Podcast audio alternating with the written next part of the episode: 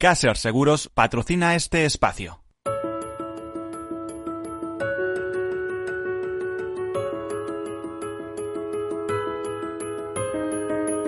Tercer sector, un espacio para la economía social. Un programa dirigido por Miguel Benito.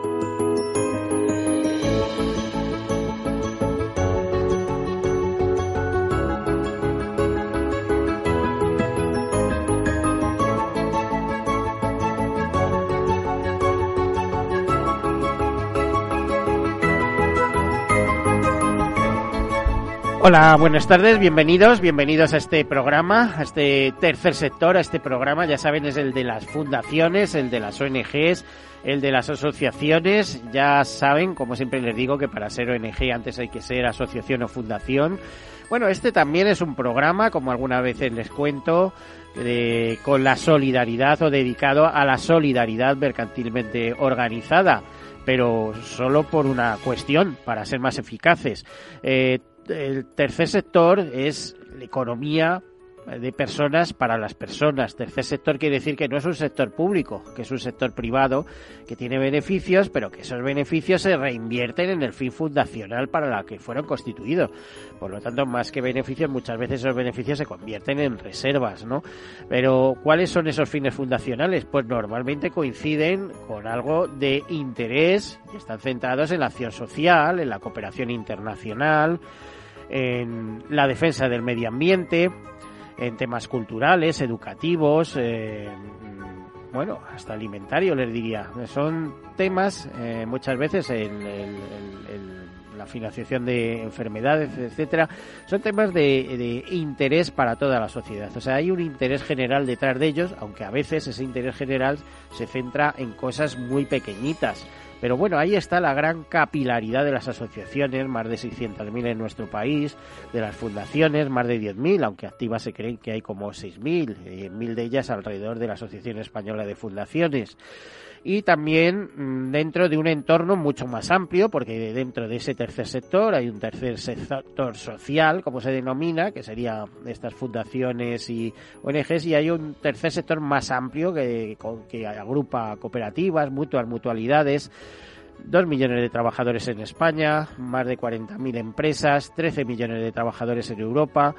En fin, eh, una estrella rutilante, como nos decía el presidente de la CEPES, de la Confederación Española de Economía Social. Bueno, pues dicho esto, les cuento alguna nota de actualidad y tratamos el tema que hoy nos lleva o que nos eh, viene, eh, que vamos, que vamos a tratar en este programa, es eh, sobre la empleabilidad de los mayores de 50 años. Es un tema curioso. Así que les cuento alguna nota de actualidad y, y enseguida comenzamos. Bueno, pues eh, con motivo del 15 de mayo, Día Internacional de la Familia, eh, Fundación ADECO lanza su décimo informe sobre discapacidad y familia, una encuesta que se realizó a 350 familias con hijos con discapacidad. En la Comunidad de Madrid, la tasa de riesgo de exclusión eh, de las personas con discapacidad alcanzaba el 19% antes de la pandemia porcentaje que estaría disparándose en la actualidad. De hecho, casi 8 de cada 10 familias con personas con discapacidad eh, manifiesta dificultades para llegar a fin del mes. Eh, en concreto, eh, un 38,9 declara encontrar muchas dificultades para llegar a fin de mes, como les decía, seguidos de un 22,6% que encuentra dificultades y un 18,2% que atraviesa algunas dificultades. Asimismo, un 39,7 afirma que la crisis de la COVID-19 ha reducido su poder adquisitivo debido al repunte del desempleo y a la incertidumbre que afecta a, grandes, a gran parte de los sectores de actividad. En 2020 se destruyeron 107.000 empleos, por ejemplo, solo en la Comunidad de Madrid. El riesgo de aislamiento se intensificó con la pandemia. Un 62,3% de los encuestados ya evitaba recurrir a otros familiares eh, para el cuidado de su hijo con discapacidad ante la COVID-19, un porcentaje que hoy se dispara hasta el 80% ante el temor de propagar, eh, de propagar el virus. Un 79,4% de las familias destaca que durante el último año se ha producido un retroceso en el proceso de inclusión de su familiar con discapacidad debido a las medidas de distanciamiento social y a la paralización de terapias y tratamientos.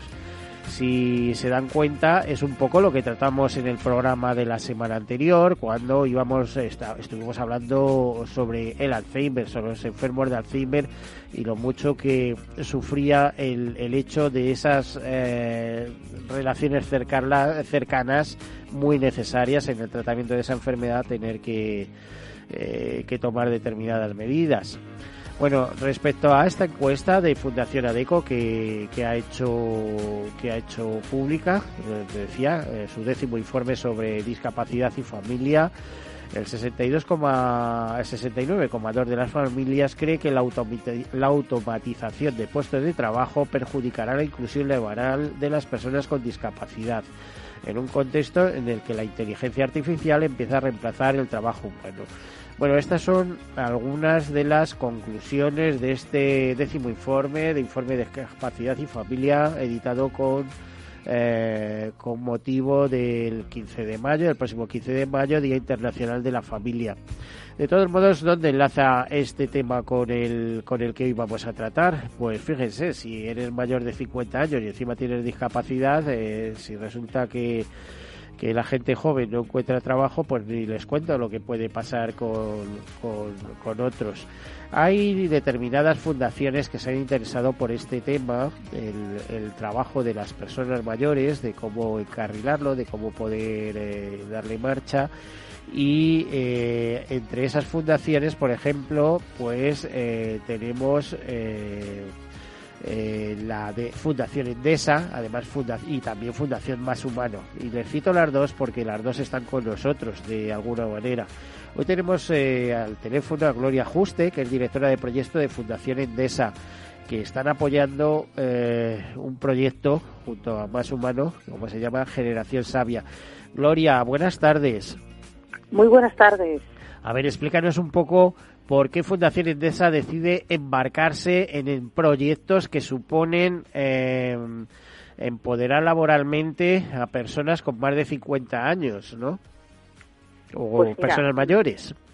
Nos implicamos y desde el principio también junto a Fundación Más Humano porque tenemos un lema que es iluminamos talento y esa es para nosotros una motivación muy clara hacia dónde dirigir nuestras nuestras actividades y fuimos muy conscientes hace ya tiempo, hace algo más de cuatro años, que bueno pues que había un talento que, que es que había estado perfectamente iluminado, de hecho en muchos casos con, con bastante éxito y sorprendentemente de la noche a la mañana, sin causas realmente justificadas, empiezan a salir de las empresas pues de una manera muy prematura, es decir, un talento que había brillado y que de repente se empezaba a apagar. Y esa fue nuestra preocupación y nuestras ganas de, pues, de pedirle a Fundación Paso Humano vamos a hacer algo porque claramente tenemos que apoyar como una causa social a toda esta realidad de empleo que, que, los datos nos hacen algo muy alarmante. Esto no es un fenómeno exclusivamente español, porque yo hace poco leía un informe sobre mayores de 55 años en la Unión Europea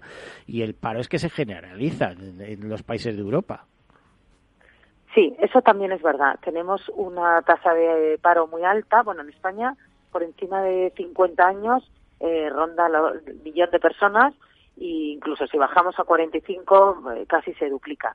Entonces sí es cierto que, que, España es serio, es lo que a nosotros realmente nos ocupa, pero también es verdad que no es una realidad solamente española. Sin embargo, sí hay otras culturas, por ejemplo la americana, por ejemplo asiática, donde la edad, la generación, la sabiduría y la experiencia sí es un valor, sí se valora de una situación totalmente diferente, incluso en el plano personal, pero por supuesto también en el profesional. Así que, independientemente de, lo, de los datos, tenemos como un objetivo muy claro y es seguir lo que otras culturas sí han hecho y están trabajando de una manera brillante, la verdad.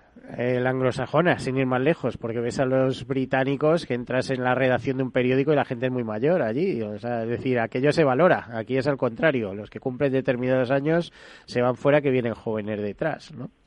Sí, sí, esto es más latino que otra cosa. Los anglosajones efectivamente van mucho mejor, incluido, ya digo, eh, americano, o sea, Estados Unidos, si incluimos esa parte Y, y bueno, y sobre todo nosotros sí que nos centramos mucho en datos muy concretos, experiencias muy reales que tenemos cerca nuestro y que nos demuestran cuánta pérdida están teniendo las empresas, cuánto problema supone esto para el mercado laboral en general y tratar de pararlo antes de que sea demasiado tarde y nos demos cuenta que hemos entrado en una cadena eh, muy destructiva que es negativo, por supuesto, para la persona, que es lo que a nosotros nos importa, pero también para la propia empresa, la propia organización y los propios eh, datos generales del mercado. A ver, eh, ¿en qué eh, acciones concretas se ha, eh, se ha puesto de manifiesto este, esta, em, a ver cómo te diría, alianza que habéis hecho con Fundación Más Humano, que me temo que está más sobre terreno? De hecho, tenemos aquí a dos directivos de Fundación Más Humano que ahora presentaremos, pero yo sé que te tienes que marchar, por eso estoy ajustando tiempo. Em, Gloria, eh, ¿en, qué, ¿en qué se ha concretado? Esa colaboración? Mira, nosotros lo que decidimos fue, a ver, esto es un problema serio, muy numeroso, vamos a utilizar lo que es el espacio digital que te permite eh, mejorar y multiplicar el impacto. Entonces, desde el primer momento diseñamos una plataforma digital, una plataforma, un espacio que fuera un punto de encuentro entre los propios sabios, que ellos tienen mucho que aportarse, son nuestra principal riqueza y nuestro principal valor, pero también entre los sabios y empresas, entidades, organizaciones, instituciones, cualquiera que pueda ser demandante de servicio profesional por parte de estos, de estos profesionales seniors.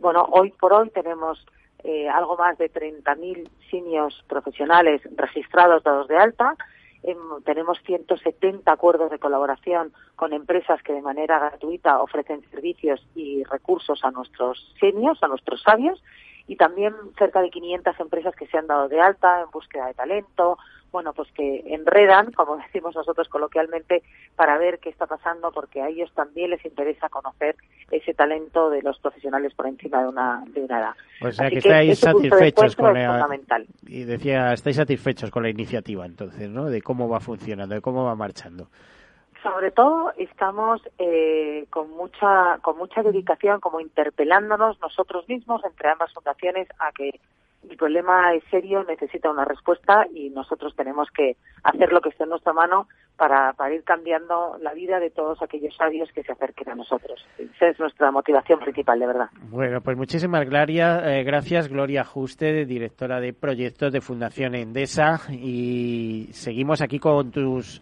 amigos colaboradores de Más Humano. Damos la bienvenida a Tomás Pereda, eh, su director general de Fundación Más Humano. Bienvenido, buenas tardes. Buenas tardes, Miguel. Buenas tardes, Gloria, que te estábamos escuchando muy atentamente. Gracias, Tomás. Y Carmen García Ortega, que está con nosotros, es coordinadora de proyectos del área social de la Fundación Más Humano. Bienvenida, Carmen. Hola, Miguel. Muchas gracias. Buenas tardes. Hola, Gloria.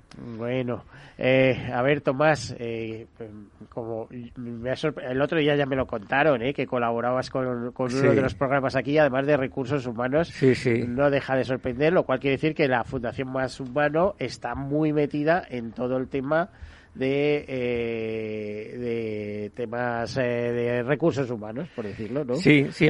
recursos humanos, y voy a, permíteme la gracia, que no reclusos humanos. No, no, no. ¿eh? Porque en muchas empresas hay una confusión entre recursos humanos y reclusos humanos. Y recursos inhumanos. pues también. Pero yo cuando digo reclusos humanos, saben muy bien por dónde...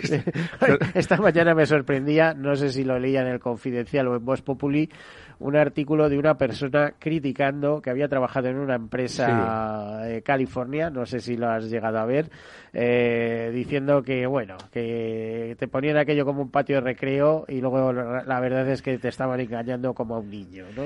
sí, sí, el famoso, la famosa coherencia, ¿no? Que, que a veces se echa muy en falta entre lo que se dice y luego lo que se hace o lo que te encuentras cuando entras en determinadas organizaciones. Sí, una cosa es que haya un buen ambiente bien trabado tal y cual y otras veces que, bueno, hay situaciones que, rozan el escándalo. Sí, sí, sí, no, no es un... Por eso nosotros, bueno, nosotros desde la Fundación Más Humano y, como tú presentabas al inicio del programa, las fundaciones, fundaciones formadas por personas y, destinadas a las personas. Y en este caso, con ese nombre, Fundación Más Humano, yo creo que está en nuestros, en nuestros genes en nuestra esencia.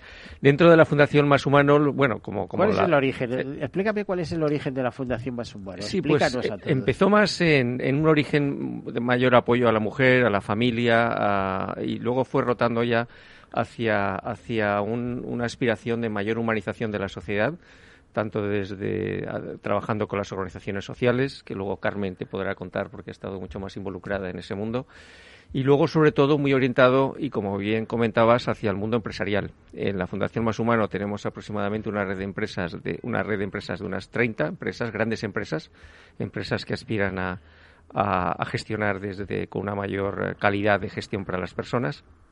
Y al final somos un centro de influencia, con, generamos proyectos. El mismo Generación Sabia, que te estaba comentando ahora Gloria Ajuste, aspira a mejorar el día a día de, distintas generaciones y en este caso de una generación más senior a la que le han apagado la luz, le han dejado de iluminar y a veces nos dejamos nosotros incluso de, iluminar cuando pensamos que, que, ya a determinadas edades estamos más para, para, para para otras cosas, cosa que, luego podemos hablar más tranquilamente.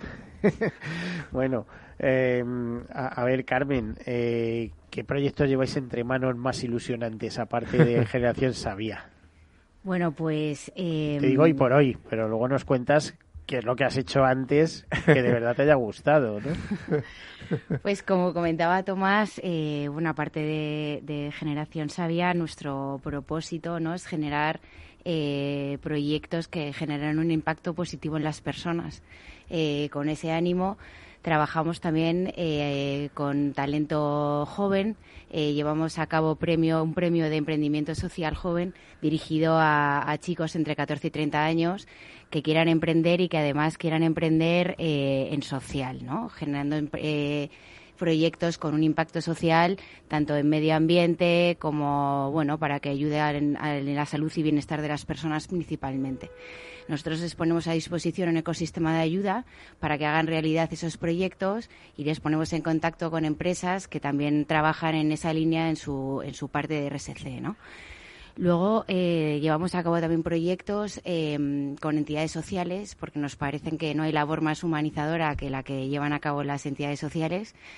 Y eh, ahí en ese ámbito trabajamos para la profesionalización del sector social. ¿no? Creemos que es muy importante que esa pata de innovación, de crear nuevos proyectos, acercarles también a las empresas para que los conozcan incluso a la sociedad civil para que conozcan todo lo que, lo que las, entidades sociales aportan y trabajamos en esa línea, bueno, principalmente en, en, territorio de, Navarra y con impacto también en, todo el territorio español.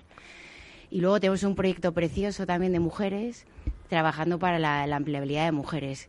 Eh, mujeres pues que necesitan reincorporarse al mercado laboral o bien porque sus parejas han dejado de, trabajar o de tener un empleo como consecuencia del COVID o porque ellas mismas lo han podido perder y bueno, lo que intentamos es volver a acercarlas al mercado laboral y eh, bueno, que ellas se sientan con fuerzas de, poder reiniciar otra vez esa, esa carrera profesional. Esto lo empezamos hace poco, ahora un mes aproximadamente, Impulsa. Sí, a, principios de enero está teniendo muy buena acogida. Lo que hemos detectado es que hay una necesidad clara y que necesitan que les acompañemos y que les ayudemos en esa nueva búsqueda de, empleo. Bueno, eh, como ves, Estamos entretenidos. Eh, a ver, yo le busco los ángulos a todo. Eh, estoy viendo, claro, eh, os dedicáis a esto, ¿no?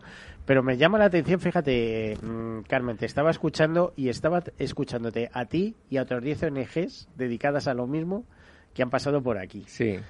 pero ¿por qué no se pondrán de acuerdo y harán una gran ONG con una gran marca en vez de que cada uno haga la guerra por su cuenta? Eso por un lado, ¿no? Eh, por otro, imagino oh, que mm, no, sé hasta qué punto mm, hay efectividad, pero claro, eh, lo digo desde el punto de vista de, pregunta. ¿Qué está pasando en este país cuando eh, tres de cada cuatro jóvenes mm. mayores de 25 años eh, están en paro? Sí. ¿Qué, ¿qué, está pasando? es que ni siquiera con todas las fundaciones del mundo ni con todos los deseos del mundo se va a poder impulsar el trabajo. Y además, otro, otro, otro tema que además es un dato que venía estos días recogidos en prensa. es que el trabajo se está creando en el sector público, que vive de nuestros impuestos, como aquel que dice, y en autónomos. Sí. Entonces, ¿de- ¿dónde está el papel de, de la empresa? La empresa lo que está haciendo es sustituir seniors o seniors, ¿no? O sea, mayores por gente más joven, Mm. pero no está incrementando las plantillas. Ho- Hoy por hoy, desde luego, reduciendo. Están todos metidos en- en esa carrera de, Mm. de reducción de costes, ¿no? Sí, sí, no, la situación es muy complicada para ambos colectivos, para los jóvenes, además la verdad es que ese debate yo creo que es un debate necesario en donde llevamos décadas, porque aunque las cosas cuando van muy bien, los jóvenes siguen teniendo un desempleo del 20-25%, y cuando van muy mal, como, como ha pasado ahora y como pasó en la crisis del 2008, pues un 40%. Y además siempre estamos a la cabeza de Europa en desempleo juvenil. Y luego tenemos, como comentaba antes también Gloria, Gloria Juste, eh, un desempleo importante en los mayores de 50 años, que uh, el 25% de los desempleados actuales tienen más de 50 años y además, y lo peor, es que son parados de larga duración, porque el 50% de ese millón Sí, están cobrando ya la- el subsidio, ¿no? El convenio sí. especial de... llevan más de dos ayuda. años de desempleo, lo cual es una situación y además, eh, aparte de la angustia personal, a medida que va pasando el tiempo van reduciéndose las posibilidades de encontrar un nuevo empleo, claro. Es, es que incluso el emprendimiento, el hacerse autónomo en muchos casos está vetado Mm. porque desde luego es una auténtica carrera de obstáculos Sí. conseguirse hacer autónomo en este, en este país. ¿eh? no es eh, no es un país que propicie la- el emprendimiento y la creación de empresas. Es decir, en este momento hay más obstáculos que facilidades y lo que necesitamos ahora es despejar la pista de despegue para que en cuanto tengas una idea en, en dos semanas puedas despegar el avión con tu idea.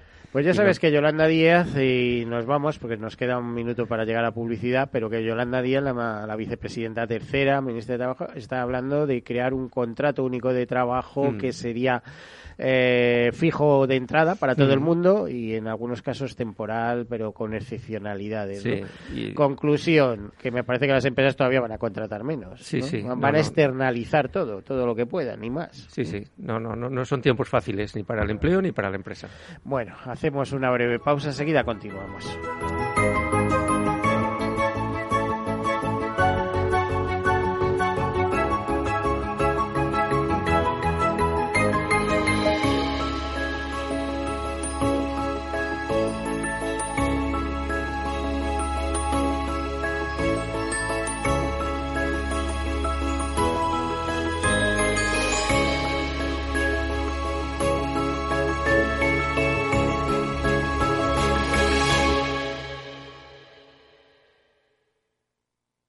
Soy José Luis, director de Seguros García Ochoa, y quiero darte mi teléfono personal para asesorarte, hacerte un estudio de todos tus seguros y ayudarte a ahorrar.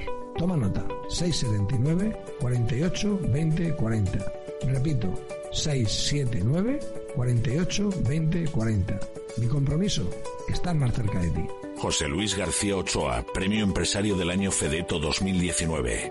Seguros García Ochoa, comprometidos con las personas. Capital Radio Madrid 105.7. Las vacunas son seguras y la mejor alternativa para acabar con la pandemia. Eres parte de la solución. Vacúnate. Hay que vacunarse. Comunidad de Madrid. Cuando todo se para, Metro sigue ahí. Es el corazón vivo de una ciudad que se niega a dejar de latir. Pase lo que pase, caiga lo que caiga. Cuando nada es normal, Metro te conecta con la normalidad y te acompaña para que no te dejes nada por vivir. Ahora y siempre, la vida se mueve en Metro. Metro de Madrid, Comunidad de Madrid. Si te gusta el pádel, en Capital Radio tenemos tu espacio. Todos los martes a las 22 horas saltamos a la pista para contarte la actualidad del World Padel Tour, los torneos amateur, las novedades de las marcas y toda la actualidad relacionada con el segundo deporte más practicado de España. Esto es Padel, los martes a las 10 de la noche en Capital Radio. Disfruta de la mejor cocina gallega en Montes de Galicia. Todo un clásico moderno en el barrio de Salamanca. Disfruta de la variada dieta atlántica, de las mejores carnes y pescados tratados con respeto y transparencia y regados con una de las mejores bodegas de la zona. En grupo, en familia o en pareja, Montes de Galicia te ofrece el espacio perfecto en cada ocasión. Esto te estás perdiendo si no escuchas a Luis Vicente Muñoz en Capital, La Bolsa y la Vida. Xavier Ferraz, profesor de ESADE. La COVID eh, ha sido una especie de máquina del tiempo, ¿no? Nos ha situado no en 2021, sino en 2031 a nivel de, digitalización. Lo que tenía que haber pasado pues en 10 años eh, ha pasado en 10 meses.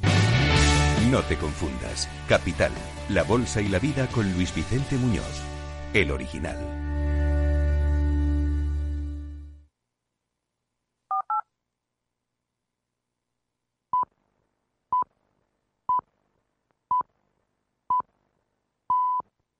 Tercer sector, un espacio para la economía social. Un programa dirigido por Miguel Benito.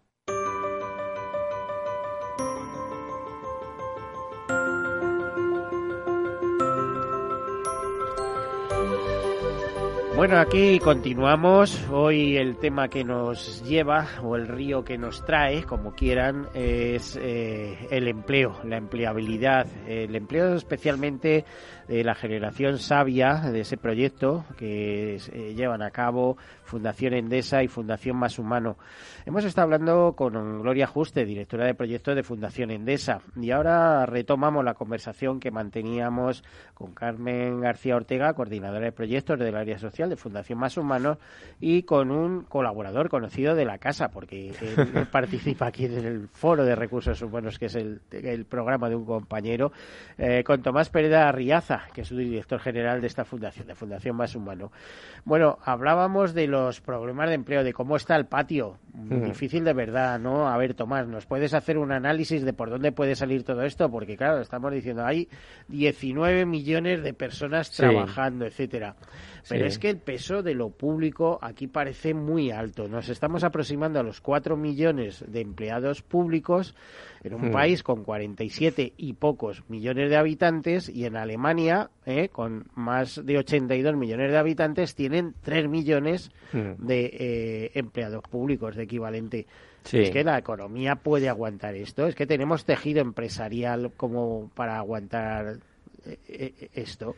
No, la verdad es que a veces hay que ir a los fundamentos de, de, las cosas, ¿no? Y, los creadores de riqueza básicamente es la empresa privada, porque son los que al final contribuyen con cotizaciones a la seguridad social, contribuyen con los impuestos, que es lo que al final eh, ayuda al mantenimiento del estado del bienestar y de la propia administración pública, ¿no? Entonces romper ese equilibrio, pues es, es, es, es arriesgado, porque sostener el sistema de bienestar que tenemos y la vida a la que estamos acostumbrados, pues es, necesita muchísimos recursos y es la empresa, básicamente, quien genera los recursos, la riqueza para poder sostener el tipo de sociedad que tenemos. Se habla de mucha economía sumergida, pero la verdad es que aquí los que pagan impuestos pagan muchos impuestos, no, sí, dejemos de gaita, ¿no? Es que tenemos un decalaje con Europa. Mm. Ya ves por dónde va el gobierno prometiendo 80, 90 mil millones de euros en impuestos de nueva recaudación, mm. eh, que por supuesto los ricos no los pagan porque ya se encargan ellos de irse a mm. Portugal o a donde haga falta. Por cierto, Portugal, gobierno socialista, eh, con cinco años de exención en IRPF, etcétera, etcétera. Si te comprometes a vivir allí eh, y aquí te brean y los que no tienen, pues no van a pagar. O sea que al final pagan los de siempre, las clases medias. Eh. Clase media alta, clase media baja, clase media media. Pero... Esa es la aspiración de todas las sociedades, tener una clase media potente, vigorosa y, fuerte. Y lo que no, y aquellas sociedades donde se ha perdido la clase media son sociedades bipolar, con una, con una polarización eh, social, una polarización económica, donde hay una clase baja y una clase muy, muy, muy, muy económicamente potente, y no son sociedades bien equilibradas. Entonces, todo lo que no sea apoyar a la clase media, yo creo que no es apostar por el futuro. Eh, ¿Y cómo apoyáis vosotros el emprendimiento en Fundación Más Humano? Porque yo creo que ahí está la clave, el emprendimiento y además intentar que alguien intente negociar con los políticos, porque da igual el partido que sea, ¿no? Para que ayuden a las personas a desarrollar sus proyectos de vida, sus proyectos de trabajo, porque vamos, un emprendimiento hoy como autónomo muchas veces es demencial, es que te cansas antes de empezar. Es complicado. ¿eh? en el momento que empiezan, tienen los ingresos eh, volátiles, pero los gastos los tienes reales, ¿no? De 300 euros al mes y tal. Alguien me dirá, no, pero es que empiezas cotizando 50 euros. Mm. ¿Qué te vale? 50 euros alquiler de oficina, gestoría, no sé qué. Los 50 euros al final son 500 euros al mes como poco. ¿no? Sí. y entonces, si, si no tienes una perspectiva de poder eh, facturar 1.000, 1.500, vamos, es que todo lo que sea facturar menos de 2.000 euros es complicado de es, es sostener. imposible, vamos. Sí. Bueno, lo que sí que es cierto es que ahora la situación actual pues no es muy muy bollante, no, no es muy propicia para el empleo, ¿no? Hablamos mucho en los últimos meses que cada vez va a haber menos empleo, pero más trabajo, aunque con, con dos conceptos muy diferentes. No, ¿no? no, si es así. Si yo siempre digo que trabajo hay todo el que quieras. Exacto. Todo. Todo el que tú Exacto. te inventes, seas capaz. Otra cosa es que, que te remuneren por ese trabajo. Eso es otro concepto. ¿eh? O que alguien pague por ese trabajo. Por ese trabajo. No, eso también es cierto. Hay mucho trabajo y dice, bueno, no, pero esto puedes venir o échame una mano, pero bueno, esto es gratis. Te esto voy a decir bono". más, eso era una frase de trabajo hay todo el que quieres dar. Es, es una frase de, no me estará oyendo, pero de un antiguo director del grupo GAN, eh, Carlos Romanos. Yo en aquella época era responsable de marketing y trabajaba, yo siempre decía ese concepto, trabajo hay todo el que quieras. Y, bueno, otra cosa es que te paguen por trabajar. Claro. No, pero también eh, hay, un trabajo retribuido. Yo, eh, hay un movimiento, yo creo que en, en todo el mundo desarrollado, en donde cada vez está surgiendo más el trabajo por cuenta propia, el trabajo freelance, el trabajo a través de la gig economy, no precisamente la que está en la parte más baja de la pirámide, como hoy estábamos hablando de Uber, por ejemplo, vamos, o del- de, de los riders, ¿no? Con Globo, con Deliveroo, etcétera, etcétera, sino hay, hay un trabajo por cuenta propia y un trabajo como freelance en, los- las partes más altas de la pirámide en donde por supuesto está retribuido y en donde sí que está creciendo mucho la economía, la economía del trabajo en, en- ese- en esa tipología, en formas no convencionales de trabajar. Y ahí en Generación Sabia también hablamos mucho de ello, porque al final es mejor intentarlo que estar un poco esperando a que llamen a tu puerta eh, con ese empleo que uno ha tenido Es durante con- 30 con años más de antes. 50 años no llaman. ¿no? Claro, O tienes claro. un estatus muy elevado Eh, y muchas veces ni eso o nada. O sea, lo que Claro. tienes es contactos y a lo mejor alguno te hace el favor de cubrir el huequito tres años. Claro. Pero no. Pero no, uno no puede estar esperando la excepcionalidad. Uno tiene que, yo creo que ponerse a andar. Sie- Siempre mejor el intentarlo y nosotros ayudamos en Generación Sabia como un ecosistema en donde concurren muchísimos recursos, desde mentores, desde coaches, desde inversores también. De- hay mucha formación y todo eso en, esa, en, en, esa, en esa zona en donde, como bien decía antes Gloria Juste, enredamos con, con muchísimas empresas, muchísimos colaboradores. Lo que intentamos es que una, un profesional que aspira a seguir trabajando con 50, 55 años, porque es muy joven, habría que preguntarnos a qué edad nos, nos convertimos en talento senior, si son los 55, los 65, los 75, los 85, los 95, que eso sería por donde tendríamos que empezar esta conversación. ¿Cuándo somos talentos senior? También hay que decir que ese tipo de trabajo, el de cuenta propia, ese nuevo que está apareciendo, como dices, es tremendamente vulnerable, porque eso se suele basar en el contrato con una empresa, con dos, con Sí. tres, y cuando vienen mal dadas y las empresas empiezan a recortar gastos, pues los Hmm. primeros que empiezan son por los colaboradores, antes que tocar a la gente en nómina. Sí, no es fácil. Es verdad que cuando tienes una, una base con una cierta diversificación en clientes, pues siempre te pueden quedar, se te van algunos, vuelven otros. Y, pero es verdad que, que muchos, muchos profesionales que se reconvierten a, como, como, como freelancers, como, como autónomos, una vez que han estabilizado la nave, eh, la verdad es que muchos confiesan que ya no volverían al, tra- al trabajo corporativo con su horario. Aunque trabajes más, trabajas para ti, te organizas tú, la agenda es tuya. Y al final hay muchos que dicen, no volvería a mi, a mi vida de antes. Y ve salir el sol. y ve salir el sol. Eso. y ve salir el sol. y no el atasco, precisamente. Carmen, tenéis mucha gente en esas condiciones. Por ejemplo, eh, a ver, eh, eh, ¿hay una edad especial para el emprendimiento o, o se puede emprender lo mismo a los 50 años que a los 25?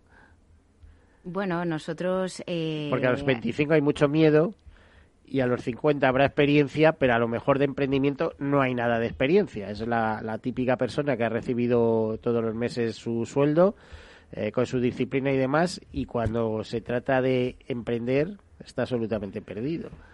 Bueno, eh, así lo creemos. O sea, nosotros, por ejemplo, eh, hemos puesto en marcha desde Fundación eh, Más Humano y Generación Sabia y con Endesa un programa que se llama Seniors al servicio de las pymes, en el que buscamos eh, bueno apoyar a aquellas empresas que medianas empresas sobre todo que se hayan visto afectadas por por el impacto del covid eh, a través de un servicio de asesoramiento gratuito y personalizado de, de 60 horas de mano de profesionales seniors de alta cualificación. Em, con este programa estamos detectando que efectivamente hay mm, una, un expertise eh, brutal de, de, todos estos profesionales seniors que se nos están acercando, que se están quedando sin empleo. Y estamos detectando que es para ellos, algunos, es difícil paquetizar toda esa experiencia en un servicio, en una propuesta de valor a las empresas. Con lo cual es verdad que tienen muchísima eh, experiencia, pero que les cuesta poder ofrecer ese servicio como un autónomo o para poder emplearse por, por cuenta propia. A ver, es que lo, lo normal en este país es que cobras tu paro, tu ayuda, no sé qué, y Mm. haces la chapucilla correspondiente, ¿no? Te acercas tal, yo asesoro, pero a mí me lo das en negro, tal. Ahora, cuando le dices, no, no, mira, te tienes que hacer autónomo, te tienes que, tienes Mm. que tener eh, un registro de actividad, eh, tienes que hacer tus declaraciones trimestrales, eh, tienes que pagar a un gestor 50 o 100 euros mensuales, tal. ¿eh? Volvemos ya a lo que decía. O sea, es que empiezas a tener gastos antes Mm. de ingresos, con lo Mm. cual aquello viene el hundimiento y el miedo, ¿no? Es decir, bueno, yo es que ahora tengo una empresa para trabajar con ella, pero esto me dura a lo mejor tres meses y los próximos tres meses, ¿qué hago, no? Más todos los líos administrativos Mm. que hay. No sé si eh, sois conscientes. Yo soy autónomo y, Sí. y estoy hasta arriba. O sea que, Sí. que no sé cómo, cómo lo veréis vosotros. Sí, bueno, yo creo que al final, eh, si es verdad que al final la composición de nuestro mercado, trabajo, empleo, etcétera, va, va, va, va a tener un mayor componente de trabajo por cuenta propia, eh, yo creo que es importante abrir un debate sobre si necesitamos un nuevo contrato social. De la misma manera que a principios del siglo pasado alguien decidió crear la seguridad social porque no tenía sentido que uno acabara su vida a los sesenta y tantos años, cuando uno era verdaderamente viejo hace un siglo a los sesenta y tantos, sin, sin una cobertura, pues posiblemente si eh, hay, hay que encontrar ese equilibrio de, de lo que hablamos a veces de la flexiseguridad. Es decir, flexibilidad por un lado por parte de las empresas, pero seguridad por parte de los profesionales. Si yo soy autónomo y me puedo quedar sin un cliente durante un periodo de tiempo de seis, cuatro o cinco meses, de alguna manera la sociedad tiene que, que, que, que, tener un modelo en donde esa persona no se quede desatendida económicamente, porque el gas, la hipoteca, la luz, todo sigue Bueno, los corriendo. gastos vienen todos los meses, Los sí. gastos vienen todos los meses, pero no los ingresos vienen todos los meses. Entonces, lógicamente, habrá que encontrar otro modelo otro modelo de, de convivir laboralmente porque porque no, ¿Y qué experiencia estáis teniendo en ese sentido? Por ejemplo, mm, eh, generación sabia, mayores de 50 años. ¿Habéis conseguido que se apunten muy bien, pero los habéis conseguido recolocar, o sea, en el mercado de trabajo, o se han recolocado ellos mediante iniciativas, Sí. eh, mediante autoempleo? Todos los meses diciendo? tenemos casos de personas concretas con nombres y apellidos que nos dicen he encontrado un empleo eh, gracias a Sabia, sobre todo porque de- a través de todos los recursos que un profesional senior encuentra, a- acaban, acabas orientándote y en muchos casos tienes, ¿por qué no decirlo?, la suerte, porque la situación no es fácil. Y todos los meses tenemos, pero no somos un portal de empleo, es decir, nosotros no conseguimos trabajo a nadie, es la propia gente la que dentro, una vez que se incorpora y participa de las actividades de generación sabia, que están todas orientadas a ayudar a esa persona a reorientarla hacia donde puede haber más probabilidades de conseguir un nuevo trabajo, pues sí que se está consiguiendo. Y luego lo que estamos, yo creo que es muy importante y además os agradecemos este, este rato en, Capital Radio y en tu programa, porque es muy importante empezar a, influenciar a la sociedad. Es decir, una persona con 55 años está en su juventud. Y, y sobre todo las empresas tienen que empezar a tomar ahora mayor conciencia. Y yo creo que eso está empezando a cambiar. Está empezando a cambiar muchas empresas que empiezan a incorporar dentro de sus políticas de diversidad generacional que una persona a los 50-55 pues eh, está en perfecto estado de revista como para seguir trabajando. Hay un hándicap a ese respecto y es el gran salto uh, generacional que se ha producido con la tecnología. No es lo mismo ser eh, Sí. un nómada digital que un Sí. nativo digital, para Sí. entendernos. ¿eh? Y ya sabes que las empresas están aligerando a partir de determinadas edades y metiendo otros perfiles que además eh, generan menor derechos, Sí. menor nómina, eh, están en otra cosa, Sí, eh, están, sí. eh, están en la tablet, están en, en el ordenador y Mm. eso a una persona de 55 años todavía le cuesta. Y ya no te digo si tiene 70, que lo hacen, que están, pero que no es lo mismo, ¿no? Ahí, tú lo acabas de decir, eh, están, lo hacen, lo que pasa es que sigue habiendo ese prejuicio de que la edad, de alguna manera, es, eh, tiene un problema con la tecnología, cosa que no hay ninguna evidencia científica. La que- hay, la hay. Ya verás tú cuando empieces a perder vista.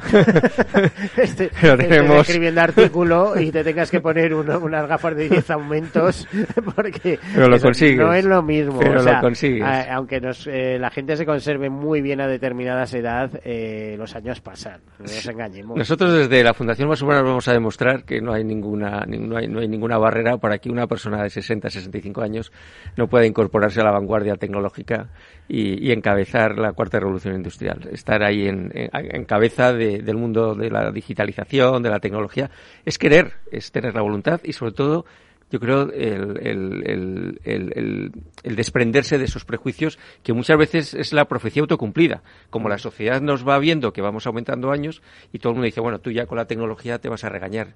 ¿Por qué? O sea, es una cuestión de, de quitarse. Es que no es fácil. Tú fíjate, gente que esté cerca, eh, os pongo el ejemplo por, por influir un poco en el debate, ¿no? Eh, gente que está a punto de jubilarse o demás, cumplir los 65 años, a lo mejor después de una larga trayectoria, tal y cual. Y la Seguridad Social en España, eh, la Directora General de la Seguridad Social, Sí. le remite una carta a- Sí. diciéndoles que por favor reflexionen sobre las modalidades que hay de jubilación.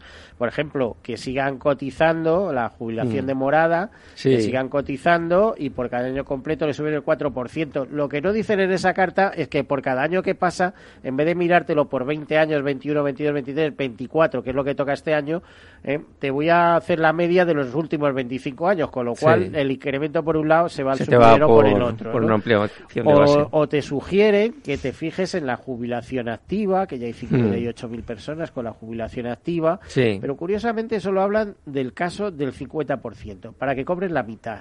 ¿Eh? Más la cuota de solidaridad, que yo no he visto por ningún lado eso, que hasta ahora era el 8% y hace unos días leía eh, que, que, era, que había pasado a ser el 9%, más otros gastos y tal. O sea, es decir, cobran la mitad menos el 12%, 13% y ya puedes seguir trabajando para seguir pagando impuestos, Sí. IVA, IRPF, eh, tener empleados, mover la, la de Dios, ¿no?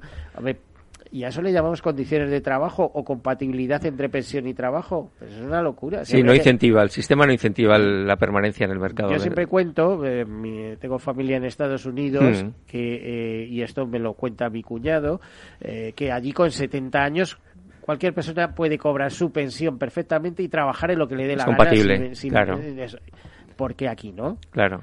Porque aquí no, aquí se podría a lo mejor buscar un sistema, dice, bueno, va a cobrar, eh, quito el del 100% de pensión, pero eh, durante los 3, 4 primeros años va a cobrar el 50% de la Mm. pensión, va a seguir con su trabajo y a partir de ese momento que cobre su 100% y, y se están generando actividad económica, si son bien para el país. Sí, sí, por supuesto. ¿eh? Aunque en la seguridad social yo he llegado a oír comentarios y dijeron, menudo chollo, cobrar pensión y seguir trabajando. ¿Dónde está el chollo? Sí. Si trabajar supone estar luchando por contratos, por gestiones, por estar ahí, por, Sí. por entregar tus eh, tu IVA y tu IRPF cada tres meses. Sí. En fin, ¿dónde está el chollo? no? No, no, no. En este momento el modelo, el modelo es eh, incentivar la jubilación a los 65, 66 o a los O antes, 67 en cuando, llegue, dejen, cuando dejen. dejen, marcharte. Y eso es un gran error, sobre todo, bueno, pues porque por lo que hablamos, que somos jóvenes, por lo menos hasta los 76 años estamos. Hay un dato que es la esperanza de vida saludable que llega a los 74 años. Hasta los 74 años estamos, eh, obviamente, en actividades de servicios, Que se lo etcétera. las compañeras de seguros, como tú sabes, porque a partir de ese momento empiezan los procesos de dependencia. 64, 74 75 Exacto, años. Procesos exacto. de dependencia. Hasta ese momento estamos, estamos y la longevidad sigue el tic tac, sigue, sigue avanzando. Cuando acabe este programa seremos seis minutos más longevos. Por eso te decía lo, lo importante que sería que a partir de gente que quiera continuar, puente de plata, ¿no? Mm. Todo tipo de facilidades. Claro en que vez sí. de- Es generación de riqueza. Mm. Eh, por ejemplo, eh, aquellos autónomos que deciden continuar eh, cobrando el 100% de la pensión y teniendo uno o dos empleados o los que puedan mantener, bueno, eh, es que el, el tutelaje que hay sobre ellos y tal y cual es de tal calibre que, que, que no hay nadie. Me parece que hay 15.000, 16.000, o sea, es decir, Sí. te quitan las ganas hablando, Sí, sí, hablando en plata, ¿no? Bueno. Pues este es el sistema que tenemos y así así no vamos a arreglar el paro, me temo, ¿no? No, desde luego yo creo que vamos eh, para arreglar el paro es arreglar el mundo de la empresa, incentivar la empresa, apoyar la empresa, apoyar el emprendimiento y, y ahí es donde está ahí es donde está la clave. que además pueden dar empleo después, o sea, si les va bien no van a poder ellos solos, van a tener que hacer más cosas. Hay datos hay datos que, que confirman que la, la tasa de éxito de emprendedores senior es mayor que la de los jóvenes y además crean empleo para los jóvenes. Con lo mm. cual, todo lo que esté orientado a la creación de empleo por parte del emprendimiento senior es también pensar en la creación de empleo para los jóvenes. Pero para eso, bueno, pues hace falta mucho más apoyo, pero y, incluso un cambio de mentalidad en nosotros mismos, empezar a dejarnos de ver ya como a partir de los 50 como una edad ya madura, donde empiezas a descontar días para la, jubilación. Pero es que tú fíjate lo que pasa con la jubilación. La jubilación al final suele ser jugosa, es decir, eh, para una persona eh, que se vaya a jubilar eh, y es y por cuenta propia es lo que dejas de pagar más lo que te dan. Sí. Si no te jubilas, sigues pagando y el beneficio no aparece por ningún lado. Y, del 4% más. Pero bueno, ¿de qué me vale el 4% más mm. si me estás diciendo que me vas a mirar los 35 últimos años? Claro. ¿Dónde está el beneficio de eso? Y en estos tiempos es muy difícil tener 35 años con unas bases máximas de cotización que, que no. Bueno, ya pides, ya sabes que 38 años y tal, pero vamos. Que ayer no hayas tenido un traspié.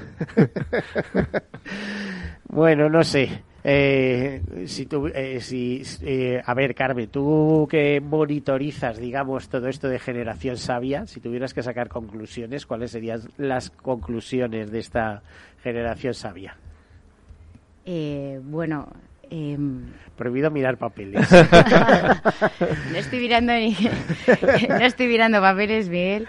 Eh, no, a ver, em, tenemos unas personas que son las responsables de, de, la gestión del proyecto dentro de la fundación. Eh, no sé yo, yo estoy colaborando con ellas. Eh, a través de un programa también para eh, reactivar eh, o apoyar a las empresas por un lado a través del mejor talento que es el talento el talento senior. A ver, las empresas pueden demandar este tipo de talento. Bueno, vosotros ya mm. tenéis asociadas un grupo de empresas, ¿no? Que, que básicamente se fijarán en ello pero les es apetecible ese talento, es decir, que llegue de personas de determinada edad y decir, oye, este es el perfil que buscamos.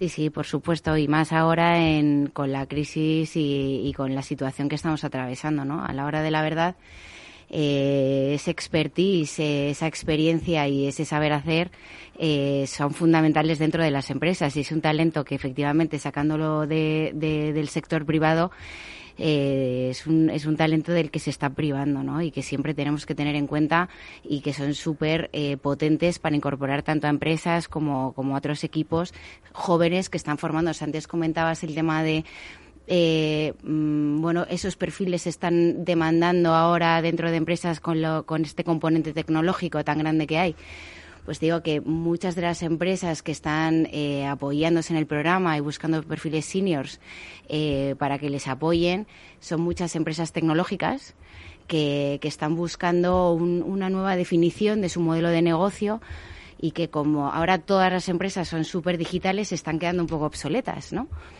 Y para esa definición de ese nuevo modelo de negocio están buscando experiencia de, talento senior. O sea, resulta curioso, ¿no? Que fíjate cómo es capaz este talento de integrarse en... ¿Lo hacen por eso o los hace porque salen barato? No, no, al revés, porque eh, Miguel, yo creo que en la diversidad de esos equipos es donde está la riqueza y donde todos tienen muchísimo que aportar mm. y, lo, y lo estamos demostrando, igual que vamos a demostrar que, las personas siempre van a tener una capacidad de formación y, siempre se van a poder formar para adaptarse a, los nuevos tiempos. O sea, es que no, yo creo que esa capacidad de aprendizaje y de realización de las personas eh, nunca la podemos perder de vista.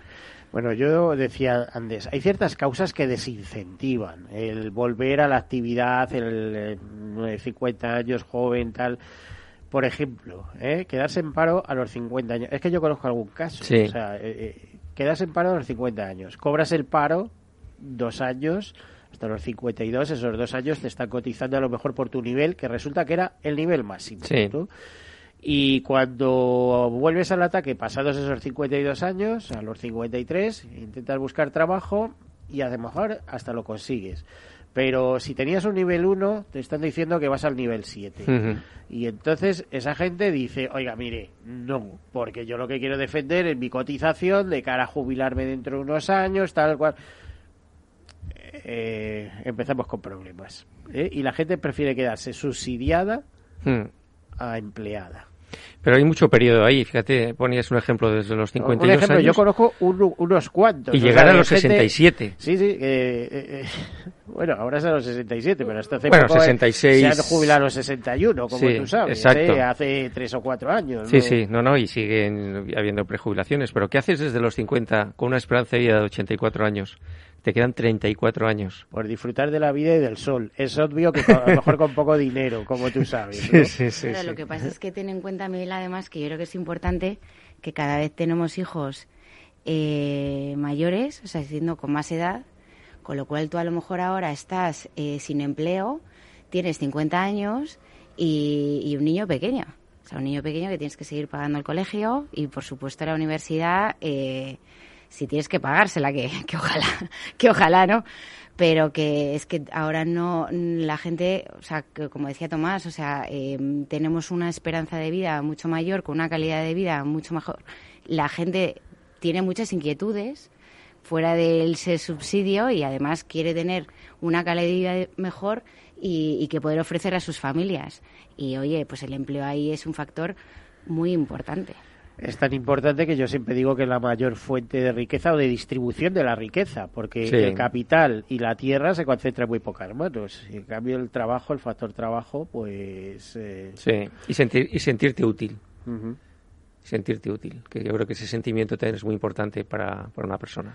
Bueno, útil quiere decir, pero útil que te lo reconozcan remuneradamente para entenderlo, porque si Sí. no volvemos a lo mismo. No, no, Trabajo sí, y sí, todo el por que supuesto, quieras, por supuesto. pero yo, yo necesito vivir. Sí, sí, no, no, que- por supuesto, las dos cosas, que, que te permita Bueno, vivir y... Yo imagino, Tomás, que, que en el Foro de Recursos Humanos tenéis debates de estos intensos. Sí, ¿no? Sí, sí, son, son intensos porque yo creo que es un momento fascinante para, para la sociedad. de cambio social, del, Sí. del cambio del valor trabajo, por así Sí. entenderlo también, para Sí. entenderlo, ¿no? El De- concepto trabajo, el concepto empleo. y, y de distribución de la riqueza, volvemos, que ahí está, ahí es donde in- está todo. Incluso desde la perspectiva demográfica, porque yo creo que es im- nosotros estamos hablando mucho de talento senior, y sobre todo con nuestras redes de empresas, porque eh, demográficamente hay un hecho que cada vez hay menos gente joven, hay un, se, se- se- se desploma toda la, la tasa de fecundidad, sobre todo en España, y donde, donde, va, donde vamos a poder encontrar, sobre todo las empresas eh, caladeros de, de talento, es en el talento senior. Si quieren seguir creciendo, que lo lógico es que se vayan preparando culturalmente, mentalmente,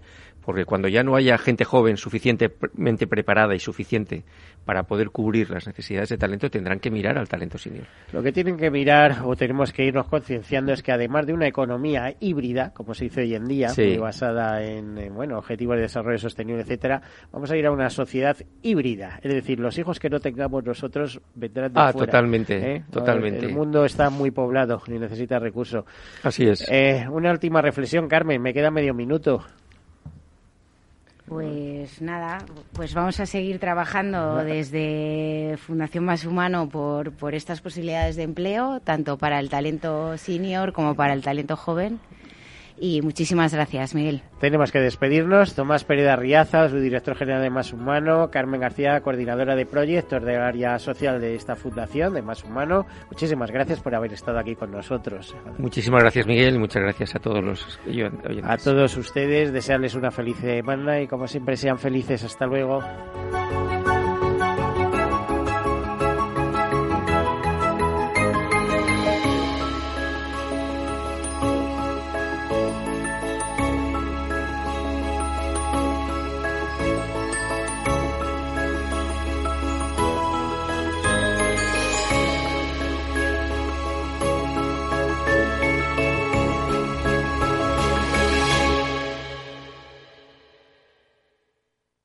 Caser Seguros ha patrocinado este espacio. Tu radio en Madrid 105.7, Capital Radio. Memorízalo en tu coche. En el restaurante Gaztelubides somos rigurosos con la selección del producto para crear recetas imaginativas que acompañamos de una bodega generosa y brillante y de nuestra magnífica terraza durante todo el año. Restaurante Gaztelubide, carretera de La Coruña, kilómetro 12200, La Florida. Teléfono 91 372 8544. Una recomendación del programa gastronómico Mesa y Descanso. Las vacunas son seguras y la mejor alternativa para acabar con la pandemia. Eres parte de la solución. Vacúnate. Hay que vacunarse. Comunidad de Madrid. Gráficas Naciones. Más de 50 años de experiencia en el sector de las artes gráficas. Apostamos por la última tecnología tanto en impresión offset como en digital y gran formato. Realizamos todo tipo de impresión. Tarjetas de visita, folletos, libros, vinilos, decoración y montaje de stands. Más información en el 91 629 2145 o en gráficasnaciones.es.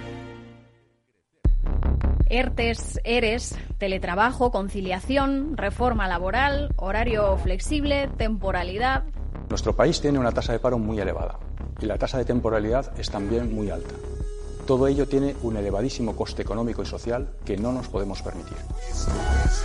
Las claves de la vuelta al trabajo en Capital Radio. Si eres emprendedor, empresario o autónomo, en negocios de carne y hueso encontrarás todas las claves para hacer crecer tu negocio. Cada miércoles de 1 a 2 de la tarde en Capital Radio, con Mariló Sánchez Fuentes. Capital Radio.